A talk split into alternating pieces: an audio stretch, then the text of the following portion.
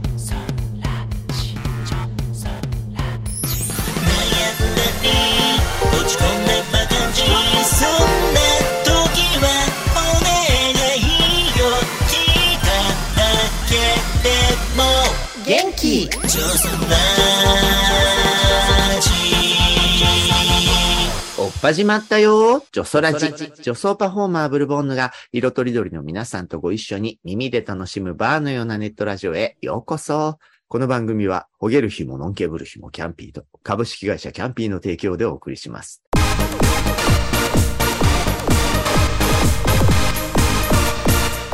ジョソラジ第4週はメインタイトルと同じジョソラジ。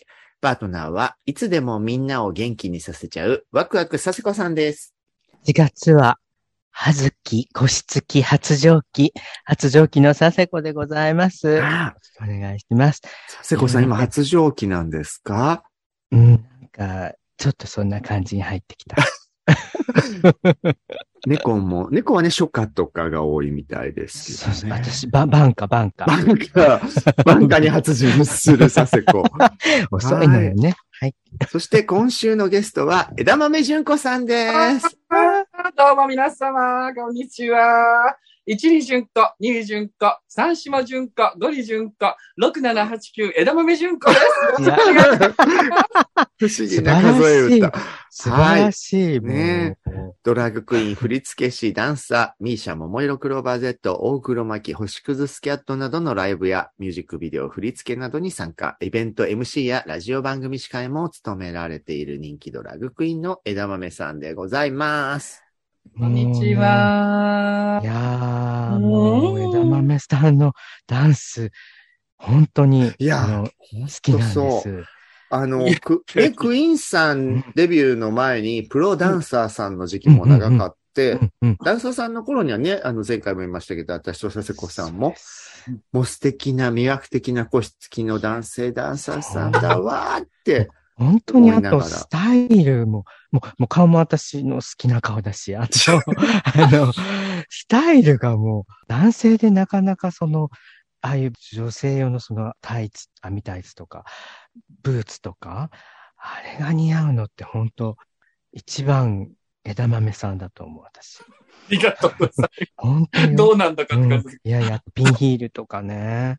いいえ、いいえ、いいえ、もう全然ですよ、もう普通に。あの、ダンスはいつ頃から始められたんですそれ聞いてみて。ダンスは、えー、学生時代になんかあの、中学校時代にはもうその音楽室とかでみんなで友達で真似するみたいな、それぐらいのレベルでやっていて、本格的に始めたのは多分専門学生なので18、19ぐらい、に。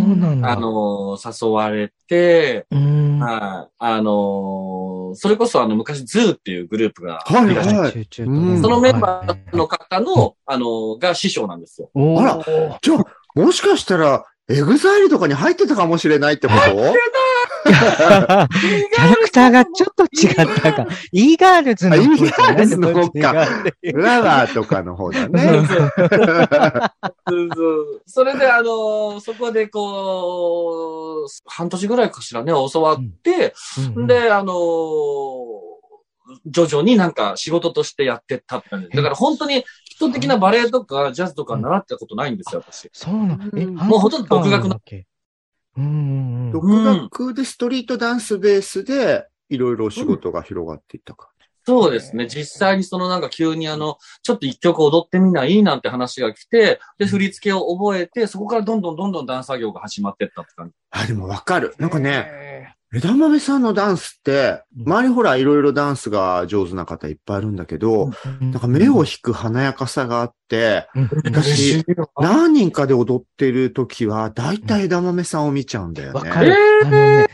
それすごく一人に定まるよね。あの、なんでも、うんこの、みんなで。わかる。アイドルグループのアイドルユニットまさにん、そうじゃん。目がいっちゃう人っているじゃ。そうんそうそう。それって本当に、うんあの、枝豆さんなんだよね。あれはやっぱもう、生来のスター性っていうのかな。確かに。うん。どううだから本当に技術面とか基礎面っていうのは多分すごくスキル的には少ないんですけど、うん。もう現場現場でこうなんか覚えてやってってうん。仕事にしてったって感じなので、うんうん、だからもう他に上手い方たくたくさんいらっしゃるけれども、うんうん。うん、でもなんかその分、なんかちょっとあのーいろんな、あのーこ、心めちゃくちゃになるような経験はいっぱいしてきたから、え？それが、どういうこと？どういうこと？心めちゃくちゃになる経験気になる。なんかこう、批判とかされるってことですか？あ批判。は全然ありましたよ。全然ありましたよ。うんうん全う然んあったし、うん。あとはまあ、あのーその借金を抱えて、え？うんうんうん借金ってえ？ダダンサーとして借金を抱えちゃうの？えっと、ダンサー時代というか、もともと私歌手になりたかったので、うんあの、そそのライブ活動を地元と東京でこう繰り返し歌ってたんですよ、ライブでず。っと。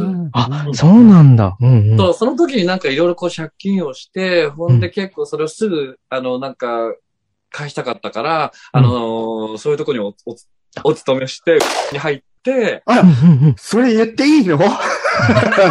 私なんか言わない方がいいのかなと思って、きあの、うん。ご本人から聞いてはいたんだけど、うんうんあの、なまあ、あの、そういうところにお勤めしてて、P うん。と P でしといてください。うんう全然。んそうそうそう、あの、すぐその、二丁目で働いて、ほんで、うん。あの、借金を返して、みたいな。ほんで、ゲイバーのママもやって、みたいな、そういう感じで、あの、いろんなことがあった。でもそのうん。ご苦労されうんて、お金返さなきゃで勤めたのかもしれないけど、私はなんかね、ダンマメさんがそういう仕事をしたことも、うん。すごいなんかね、表現の火段にそれが加わったんじゃないかなって思ってて、うん。っていうのは、ダンスを見てると一人だけね、ダントツでエロいの。あ私えも、あもうー、本当嬉これ。ありがとうございます。一緒のことを言おうとした。私が多分その、好きになったのも多分その、本気で、なんか、まあ、当時そこにお勤めだったかどうかわかんないけど、本気で私、行こうかなって 考えてででも、も、そっちのお客さんにもなろうかそうなと。そうそうそう。でも、なんかもうあんなに親しく話してるのに、なんかその、そういうのになった時に、なんか、お互いちょっと気まずくなったりどんな顔してっていうね。でも、さっちゃん、いけしゃしゃって来ちゃったとか言いそうなお客さんで。言う言う言う。うん今日は別の女や思って言ってね、あの、言うたと思いますけど、うん、すいません。いや、でも本当にそうなんだよね。本当にそう思なんか多分ダンスもいろいろあるし、必ずしもさ、エロいことがいいことじゃないのかもしれないけどうん、私とかやっぱエロい表現好きだから、本当ダントツでセクシーな動きの人だわって思っていつも。ねえ、だからそれを、まあ、いろんな多分、経験が、パフォーマンスにつながるってのは必ずあるじゃないですう。か。うんんうんううんん。だからこそ、その、ステージに立った時にっていうのが多分あると思うんですけど、うん。す逆ごにい。あの、いろんな、こう、方たちのショーをこう見てたりとかするときに、あ、なんかこの人、いこう闇があるなと思うと、すごく惹かれちゃうというかう、んうん。うん、やってきたからこそこの人は多分すごく今ここで、あ、素敵なんだろうね、みたいなうんことあーちゃいますよね。いろんな舞台見に行っても。ね。だ枝豆さんがそのダンスを、もうすごい基礎からね、いろんなクラシックバレエとかやってる人とかではないけど、もう有名アーティストさんの振り付けとかをするぐらいになったのって、もうそういうさ、本人が持ってる、なんか人パワーみたいなのもすごい大きいんじゃないかな。うん、やっぱ最終的にはなんかテクニック、テクニックもあるんだろうけど、うん、うん。テクニックよりその人の魅力が出てるっていうタイプだよね。実際に今とかもその、えっと、振り付けとかもそうだし、そのステージングディレクターって言って、ちょっとそのフォーメーションみたいのを考える。うん。もうんあの、そんなに技術面ではそんなにもう皆さん若い子たちはすごいので、うんあの、言わないけれども、それをなんかうまくその人の個性を引き出してここに持ってきたりとかっていう組み合わせがすごく好きなので、やることが。わかるわ。ね。そうまるちゃんもまさにここでこんな風なのやって、こんなのやって、みたいなのとか、うんあの、いうのをこう組み合わせてうまく、あの、見てる人が楽しんで、あ、これいい、うんどこどう見ても面白いな、みたいな感じで作るのが好き。うんああ、素敵。あの、この間さ、うん。こう東京レインボープライド、久しぶりにリアル開催今年はできたんですけど、そのステージで枝豆純子さん率いるダンサーズのパフォーマンスがあっって、はいはい。あ。れってなんてユニットの名になってましたっけ？あれは、えっと、今年1月にあの、あラストアゲハが、うん新規バタジオコンサートアゲハで行われた時にラッシュクルーズという舞台があって、それ結構宝石の、宝石のシーンだったんですよ。みんな、宝石のタイトルがついて、で、ほんで私はその、えっと、エメラルドとアメジストっていうのを任されうん。て、うん。えっと、それを造語でエメジストって言って、エメジストダンサー、エメジストショーって言ってるんですけど、うん。あ、そのパートの部分を再現してくれたステージだったんだ。そうなんです。そんな再現へで、で、あの、その頃、ちょうど1月の時にはすごく感染者が増えて、あの、結構緊急事態っぽかったんですけど、うん。あの、もうずっといい加減、このコロナもう嫌だな、痛いな、みたいな思ってたんで、うん。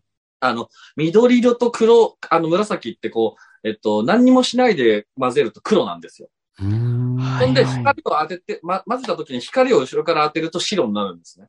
なので、ずーっと暗闇の中にいたものが、紫と緑のパワーがすごく合わさって、最後、その、あの、真っ白になって光が届くっていうか、その闇から抜け出せますよっていう意味合いを込めたショーだったんですよ。ちょっときり、もうほんと感私動。今泣きそうになっちゃった。いやいや、そう。枝豆さん思い込めてる。あ込めて、そんで、あのーそれを結構、バビエさんが見てて伝わってたみたいで、すごくそのコロコロナ禍でみんなもやもやしてるものを、すごく前へ打ち出すパワーがあるから、ちょっと TRP で、あの、今回パフォーマンスしてくれないかってオファーをいただいて、それをやった時に、この考えというのはあまり誰にも伝えて、ダーサーは知ってるけれども、伝えてないんだけど、バビエさんに伝わってたんだと思って、ちょっとすごい。素晴らしい。そのパワーが、ねそのダンサーのみんなそれぞれ、ほんでみんな衣装違うんですよ、全員。うんううんん。そう、私だから、あの時司会させていただいたので、はい。見てたら、なんか割とダンスって、こううんテーマがはっきりしてて、こういうタイプのダンサーで揃ってますとかが多いのに、枝豆さんが率いているのは、なんかバラバラだったのよ。まあ、性別とか女装してるか男装かとかもそうだし、あと体型とかもガチムチダンサーがいたり、細い子がいたりで、そのうんもうあれもね、多分、多様性を表現していたりとかね、そうするんだよね。そう、なんか多様性というか、うん。普通にそこにいるみんな、普通にいる人たちで、で、あの、それぞれみんな着たいものを着てください。ほんで、それで自分がその着たいものでテンションが上がるものを着てくれって、それでこれはバックダンサーではなくて、みんなそれぞれ全員のショーだから、ああのバックダンサーって意識もやめてくれっていう風にやっていたので、そんで全員の力が合わさって、あの、やっぱりこうみんなで力を合わせると何が変えられるなっていうのってあるじゃないですか。だからそういうのも全部含めてやったショーなので、TRP で見てる人にこう伝わったらいいなっていうのはありました。なんか今日すごい真面目な思いのあるプロデューサーさんの語りになってて、いつものチャランポラないの豆さんが全然いない。い なかなかこういうショーの思いってあんまり変わやいや、らない。嬉しい嬉しい聞けて。ねでもこういうシーンもあるからう、んやっぱ人としてね、面白いだけじゃないっていうね。でも、そんな中でさ、ミーシャさんとか、そう、あの、一応しね、知らない方のためにご説明すると、あの、ミーシャさんが紅白の鳥を飾られて、あの大晦日のね、日本中の人が見ている画面にデカデカとレインボーバック、あレインボーフラッグを登場させた、あのステージの振り付け担当されてるんですよね。そうですね。あの、振り付け自体はそれぞれジャンルが5ジャンルぐらいあるので、ダンスのあの中に。あの、そのリーダーがいて、そのリーダーの方たちが多分振りをつけ、つけてもらってるんですけど、うん。そのバラバラだったものを、あれを一つにして、あの、一つの、その、なんか、作品にしたっていうのが僕うん。で、そう、まあ、ステージングディレクター、ディレクションって感じですね。それを全部、うまく組み合わせるっていう。あの時、うんミーシャさんご本人も、周りのダンドラッグクイーンダンサーも、その中にもね、枝豆さんいるんだけど、うんあの、ホッシーさんお手製のヘッドドレスをつけてってうんうんうんいう、うん。家族で実家で見てた。うんあれは、そうです。もともと普通に出演だけだったんですよ。うん出るだけだったんですけど、うんうんうんリハーサルに行ったら、うんあのーぜ、ちょっと全部作ってくれないかっていう。そんなことある。そうだ。しかも、もう、年末そもね、んなに僕責任重大なポジションになるとは思わなかったので、ねで多分一週間前ぐらいなんですよね、あれが。うんそう、それで、あのーそれ言われてから数日後に、まあ2、3時間でバーってこう作ったんですけど、久々に火吹いた。うわーすごい。そう、でも ギリギリまで、本番ギリギリまで書いてましたよ、いろいろ。ううんん。うん。でも結果ね、やっぱうん日本の紅白史上残るよね、うんあれはねうん。特に私たち目線でそう、は。自分の中でも一番本当にあれが。そうですね。なんか、やって、やっていても、出ていても、なんか、あの、結構その、小林幸子さんとか三河健さんってやっぱ豪華だったじゃないですか。うんそうそううん。なんか、あの、こう、ワクワク感っていうのって、なんかうん、ここの近年の紅白にそんなにないかなとこう感じていて、でも、なんかあれを任された時に、あ、なんかこのワクワク感って、あの、なんか久々かなと思いながらやってましたね、逆に。うんううんん。だから大道具は使ってないけどね、人間が多かったんで。うんうんう。うんんよかった、そうかった。ね。いや、だからね、前回も、そんなに LGBT のこととかは気にしてないよと言いながら、割とものすごいヒストリーの重要な部分を作ってたりもしているっていうのがすごいところよね。そうよね。うんでも、ああいうまあダンサーとしての本職が長くあったにもかかわらず、うんあれ ?40 を過ぎてからになるの女装としてのデビューって。はい。2018年からなので、あら、ま本当に？40過ぎクイーンデビューってなかなかすごくない、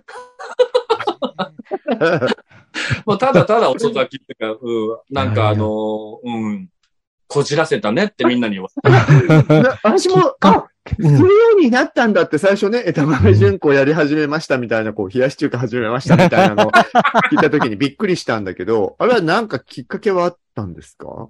うん。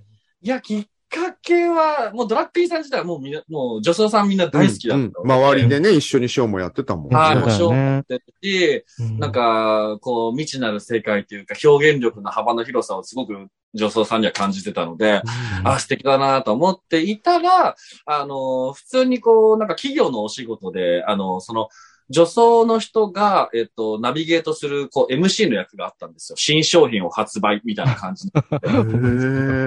で、なんかあの、ほんで、あの、他のダンサーみんな一言も喋っちゃいけないでパフォーマンスをずっとするんですけど、うん。たった一人の、あの、オカマだけが喋り続けて、その物語を進めていくみたいな役があって、で、その時に、あの、任されたけど、あ、このままじゃダメだと思って、ほんでメイクを始めて、そしたら、それが、あの、もう、自分の中でしっくりきちゃったので、そこから、あ、やドラッグインやろあー。あ、お仕事きっかけで、えもうやっちゃえみたいになったんだ。う。。うん、なんかもう、や、やっぱやりたいと思っうん。て。やりたいというか、なんか。でも多、分私が知ってる中で、うんうん。遅咲き度もすごいけど、うん遅咲きなのにデビューしてあっという間に超人気になるっていうスピードが、近年だとブリアナさんと枝豆さんが、急にもうデビューして一気に人気者になった二大女装ってイメージがあるんだよね。そうだよね。女装って実はみんな長いじゃないですか。だらだらだらだらやってなんかて。こうね、ね演歌歌手のような感じだよね。うん演歌歌手のようなみんなうんそんな中もう水星のように現れて。そうそう水星よんいや、でも、やっぱり、その、すごくやっぱり、いろんな全国でイベントとかも出させてもらったんですけど、やっぱりこうダンサーとしてもやってきたりとかもしてて、で、やっぱりいろいろな方とお知り合いになれたから、だからやっぱり誘ってくれたっていうのもあるので、それはすごくね、か、あの、やっぱり感謝ですね。皆さん。ん下地としては、ああ、あのダンサーの子だからっていうつながりがあるから、すんなりとイベントに出たりとか、周りがね、なんかうん。共演できるよそうだよね。ねうん そこはありがか、ありだ、あね、ありがたかっマリアヤのバックダンサーを率いて、あの、賞されるドラッグインの方って多いから、なんか、で、お男性ダンサーってね、あの、そんなにちゃんと踊れる人って、ガチで踊れる人ってね、まあ、いいらっしゃるけれどもね。うんいらっしゃいますね。ねだから、需要としてはね、男性としての、男性としての需要、あ、違う男性ダンサーとしての需要っていうのはすごいね、もう前は多分引っ張りだこだったと思うんですけど、今やね、もう、女装の方が多いですよね。うん女装の方が多いですね。ね女装の方が多くて、もう、めっちゃかめっちゃかでね。ちゃがめっちゃが。いやいやもうめっちゃかめっちゃかですよ、本当に。ねえうんだって今すごいいっぱいいろいろ出てるよね。そうそうそうそう。もう検索したけどすごかったよ。でもなんかそんな、あの、YouTube 私やってないので、あ、でもそ、っか、人のナインモンスターズのシリーズうん。あそとっかそっかか、あとお料理のシリーズとか、うん人様のチャンネルのレギュラーはやってるよね。そうですね、人様、あの、チャンネルばっかりで、ただ、あの、本当にずっと、なんか料理作ってんだか作ってないんだかわかんない番組やったりとか、っていう感じで、適当に。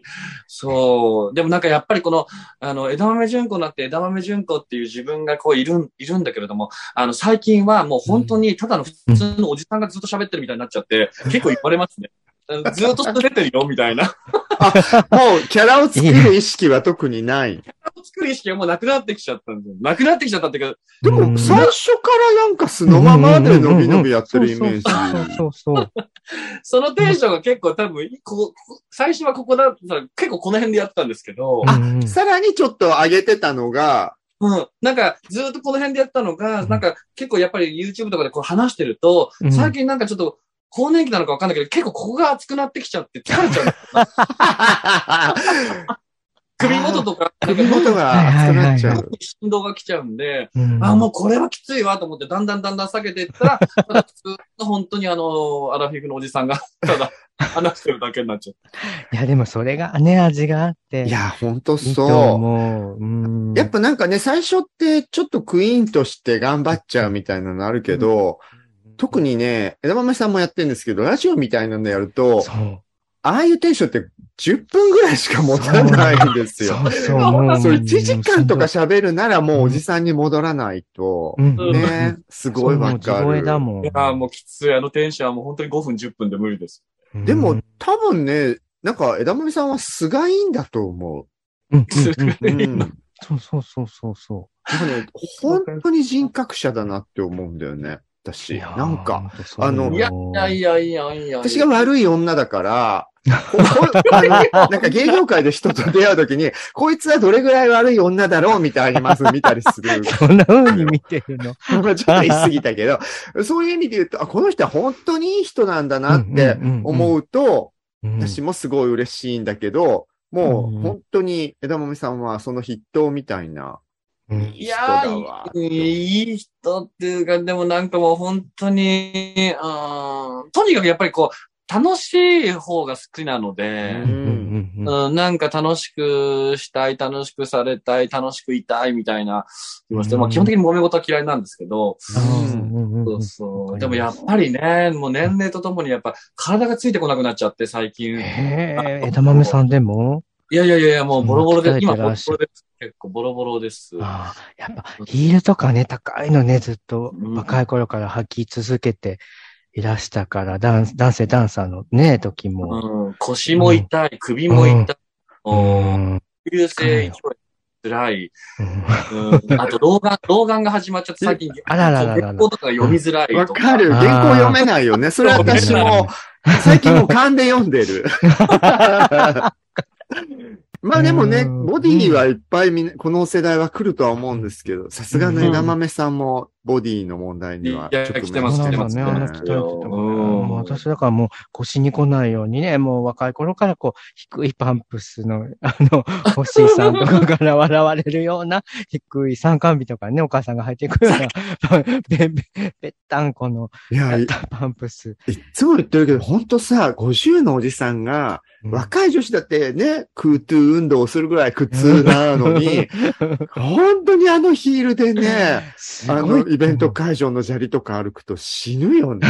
じゃあり、超ガテンだよね、あれ。ほんとふくらはぎとか、うん。なんかもう、あの、すっごい筋力がないと、あの、ね。ああいう、その、枝豆さんみたいに美しいポーズ、あの、うん。うん姿勢をね、保ってられない、られないと思う。あの、でもやっぱりあの、あの、ブルさんもサセさんもそうだし、うんその、オナンさんとかレイチェルさんとか、ホチーさんとか、あの、丸刈りさんとか、肉代さんとか、ミツさんとか、みんななんだろう、あの、一大旋風を巻き起こした人たちが、すごく元気じゃないですか、みんな。その人たちの体の不調、あんま聞いたことないんですよ、なんか、くたばらない感じあるよね。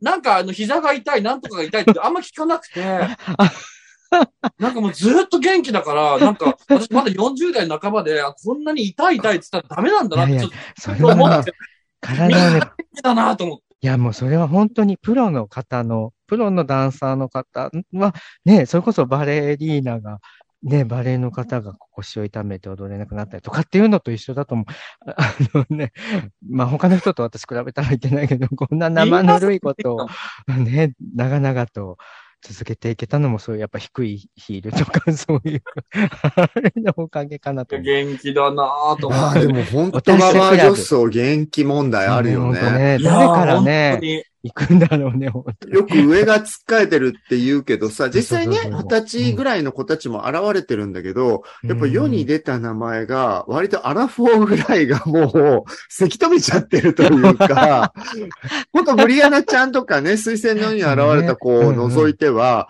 割とうん20年前に聞いた名前が未だにこう、う ん大御所系としてずっとつっかえてる感じはあるよそうそねう。、なんか、そうそうそうそうそう。あとやっぱりもう、ショーもそうですし、楽屋にいてもそうです。ずーっと喋り続けてるから、本当に元気だなと思って、やっぱり、あの、逆にまあ元気はやっぱいただきますね。なんか、うん他の方たちがそうね10年もずーっとこうやってやり続けてるって本当にすごいなうんぁ、感心しちゃうんですけど。そうだよね。仕事場で会う仲間みたいな。うんうんうん。私正直だから、うんその中で私も正直もう元気がなくなってるって思ってる方なんだけど、うんやっぱ楽屋で、あの、レイチェルさんとかオナンさんとかに会うと、え二人年上だよね、とか思ってびっくりするの。そうそうそうそう。なんかほんと、発するおばさんって感じよね。あの ありがたいことが。そうそうよもうだから、もうちょっと若い者も頑張らなきゃうんね。なんか、あや年かりしてたい。思ったりすいやいや、る。本当にそう思いますね。あやっぱりその、こう、今のクラブ事情ってやっぱり昔とこう全然違うから、あの、その時代その時代で変化していくものだとは思って、うん。うん。うん。どやっぱりその、キャンピーの皆さんみたいな、ああいう本当に、なんだろうな、あの、何回でも見たくなるっていうかもう、やめてくれよってぐらいを、笑わせていただくショーってなかなか今ないじゃないですか。なんかお笑いショーパーティーみたいなのがほぼほぼもうなくなっちゃったんだよね。なくなっちゃっうんので、やっぱりその、私世代のお友達とかは、やっぱりそのそういうショーが好きだったから、うんあの、結構、その、ブールさんとかサシさんが、あの、たち、こう出ないと、ちょっと見に行かな、みたいな。いやいや、そんな、みたいそんな。な。なんかね、結構言うんですよ、みんな。まあ嬉しい。いね。あの、ああいう面白い笑わせてよかったね。で、私たちは逆にね、かっこよいさ、オーセンティックなダンス、リップシンクみたいなショーできないことはコンプレックスでもあったんだけど、しょうがないからやってたようなところもあったんだけど い、やだって、できたら私、そ、あの、あっちがやりたいんだそうですよ。サーセコさんもバーブラとか熱唱してましたよ、できたら。しねえよっていう。パワーのブラになっちゃう。でも、私基本的にその踊りたくないんですよ、ショー。え？えいやいやいや、踊って。踊りのショーは、んあ、の、その、なんだろう、仕事のその、なんか、えっ、と、内容的にやらなくちゃいけないとか、やるってものがあるとうん。作るけれども、基本的にダンスのショーはあんまりその、ドラッグインとしてはそんなにしたくはなくて、ええだから全然ふざけたショーっていう、うん。ふざけたショーって言ったら変だけど、あのーなんだろう、皆さんをこう見てきたから、やっぱりそっちのこう、なんかショーができたらなと思うけど、やっぱり出てこないので、全然。うん大変で今ね、あの、葛藤してますけど。いや、うん、ダマメさんはダンスという武器をね、全然。だって、佐世子さんとか私は踊りたくても踊れなかった問題があって、そうそうそうそう。だから振り付け覚えられないんだよね。覚えられないのよ。鏡に。ね、結構動いてましたけどね。ね なんだろう、ふ踊れない女装とか、リスナーさんにえ軽く踊りのコツを教えていただくとしたら、踊りの心は？どんな？踊りの心は、うん多分ね、もう、あの、普通のね、オーセンティックなリップシンクショーもそうだし、お笑いショーもそうだけど、なんか、やっぱりモノマネだと思います。モノマネ。に共通するものは、やっぱりモノマネなので、うんモノマネをすればやっぱり何でも、あの、技術はアップすると思います。なりきるってことね。うんそうか。あ、でもちょっとだけわかるのが、なんかやっぱ、ダンスとかも、その自分の姿だって歌ったりとかもさ、その、まあ恋愛ごっこを歌って踊ったりもしたわけじゃないですか。うん。で、ああいう時って自分だって思っちゃうと、うん。うん。ちょっと照れとかが出るんだけど、もうすぐね、ダメね。うん。誰かをの、だから女装の誰かになりきってやってますみたいな別物っていう言い訳を心の中に生むと、意外と強気でいける瞬間があったりするから、うん。そこは本当に今、枝豆さんが言ってくれた、自分じゃないんだぐらい思うこ時の方が、なんかノリのいい自分の可能性みたいなのが出てくるのかもね。うんうんモノマネね。だから何でも結構その、あのドラマのあの女優のモノマネとか、うんやったりするじゃん。はいはいはい。そういうことだと思うので、うん。うんその雰囲気を出すにはやっぱモノマネかなと思うから、だから全ジャンルに共通するのはモノマネをするとやっぱり何でも上手くなるのかなとは思います。これ大事大事。大事だね、ブーちゃうんん。ちょっと、モノマネを。うんかずこさん、モノマネ得意じゃないですか。田中真子でございます。いや、でも、あの、喋るしかないじゃない。踊らないからね。でもほら、K-POP のね、あの、中でもと相当ババアのオムジョンバさんのモノマネもされて、ああ、まあの時だけちょっとダンスショーだったよね。そうなんです。もう、あき、あの、それこそののちくのあきちゃんね、に午後あきちゃんに教えてもらって。ででも、あの時はね、本当にね、こう、へこたれずに、うんま下手くそなのは分かってるけど、もう、そう、なんかそう、なんか、私がやってるんじゃ、もう点でおかしいから、私はジョンはよって、こう、うん言い聞かせてやったら、なんかね、でしょ？あうん。わかる。ジョン派だったもん。だから、あの瞬間はちゃんとダンスショーしてるなって思ったし、やっぱ、誰かになりきる気持ちがね、殻を破らせるのかもね。そうだね。そのディ一番好きなディーバにう。んなるほど。じゃあ、枝豆さんはその都度そのコンセプトに合わせたディーバとかに自分を追い込むような気持ちでなりきっていた。いい、前はそう、なんかそういうふうな気持ちだったけど、今は全く誰かになりきるってことは多分ないかもしれない。もう、枝豆さんがもう出来上がったのね。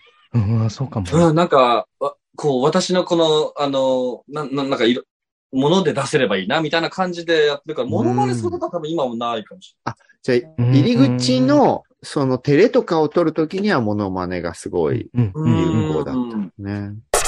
で、あと。ね、ダンサーからのドラッグクイーンデビューをして、そこから今活躍がすごい広がってる中に、ラジオパーソナリティもされているといそう、見ましたよ。ありがとうございます。FM、これは、戸塚。FM 戸塚、東戸塚の方の、あの、うんコミュニティ FM の方で、へーまあ、でもなんか流れ流れで、あの、あの、ちょっとやったんですけど、昔からやっちっちゃい頃からラジオ聞いてて、やっぱりラジオパーソナリティってちょっと夢だったので、わかるうんうんうんなんか、なった時には、あの、すごく嬉しかったですけど、今も、でも難しいなと思いますよ、ラジオって。どどんな、あの、間に曲かけて、たりしながら、こう、ずっと一人で話す感じなんですか？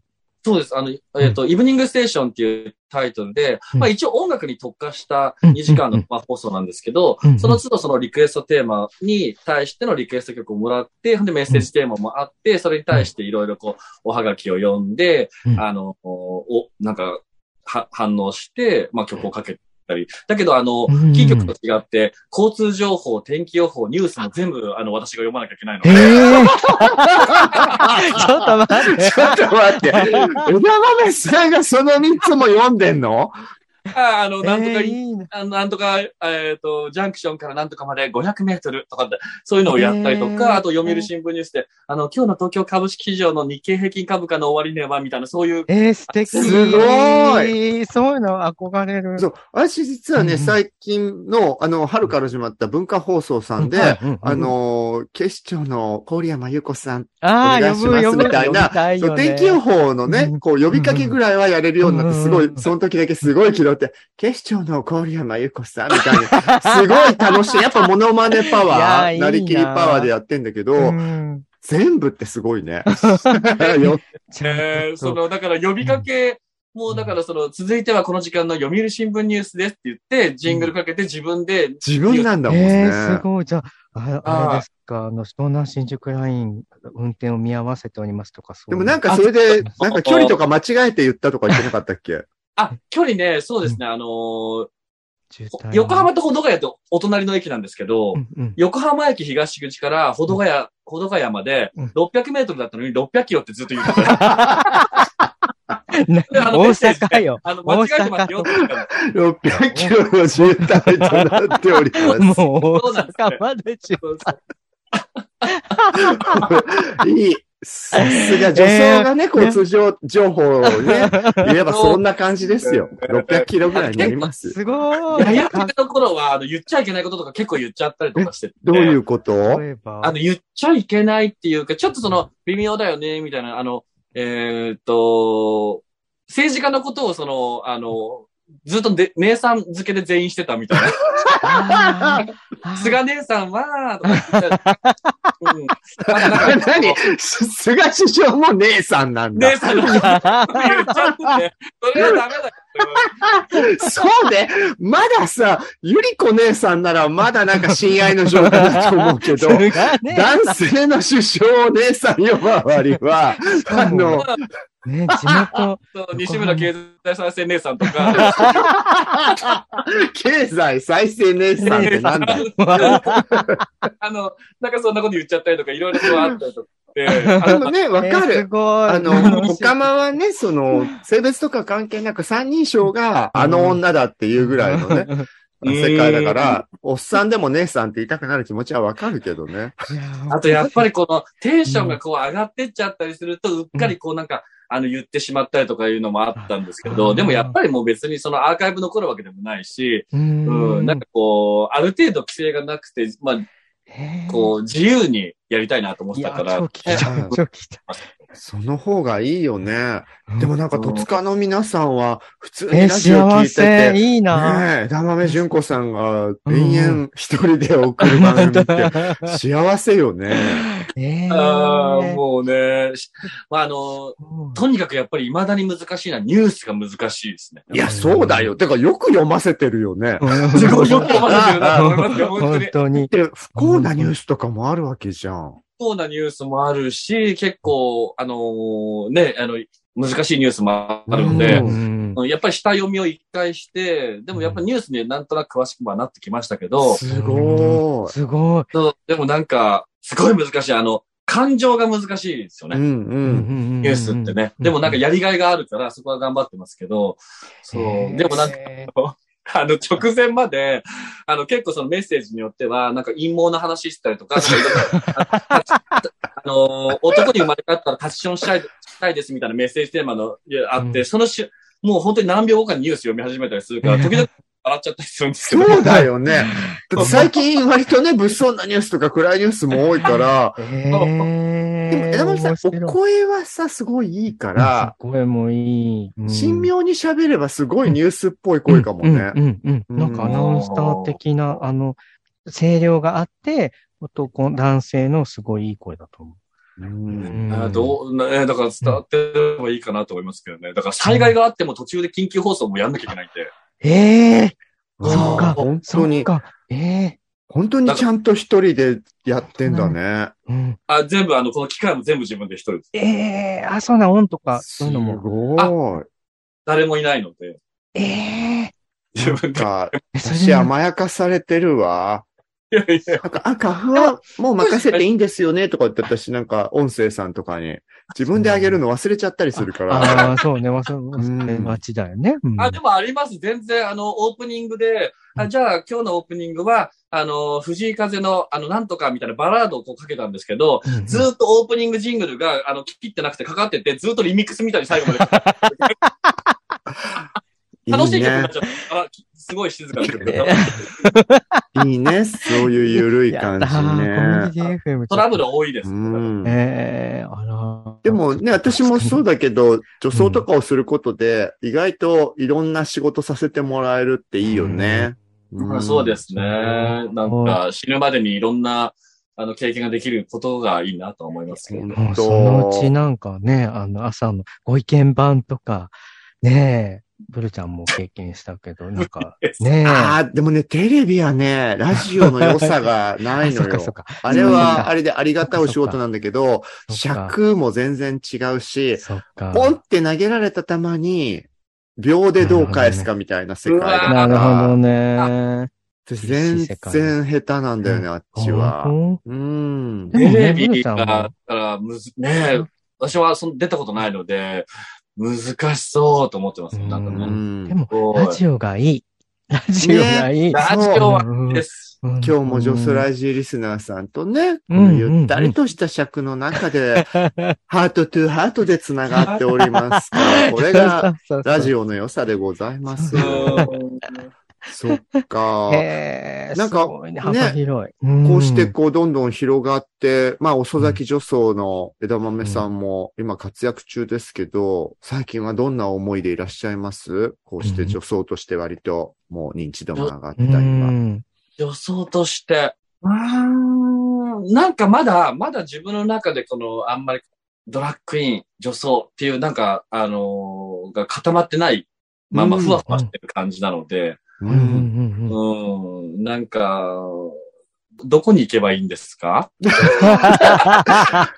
いやいやいや、枝豆さんが行くところが道になり、素晴らしい。新しい世界が生まれるので、老人や。むしろな、なんか人に言われないところに好き放題行きまくってほしい。そうそう。だから結構、だから今、あんまりその行く先を考えてないので、うん、全然あでも。その方がいいあの流れ流れでこのまま何十年生きてきたんだから、まあ、うんうんうんもう。うんこの生き方変えられないからずっと流れ流れで死んでやろうかな、みたいな。うん。いやいやいや、私あの高田純次さん的なものを枝豆さんから感じるのよね。わかる。わかるわかる。すごい。横浜だし。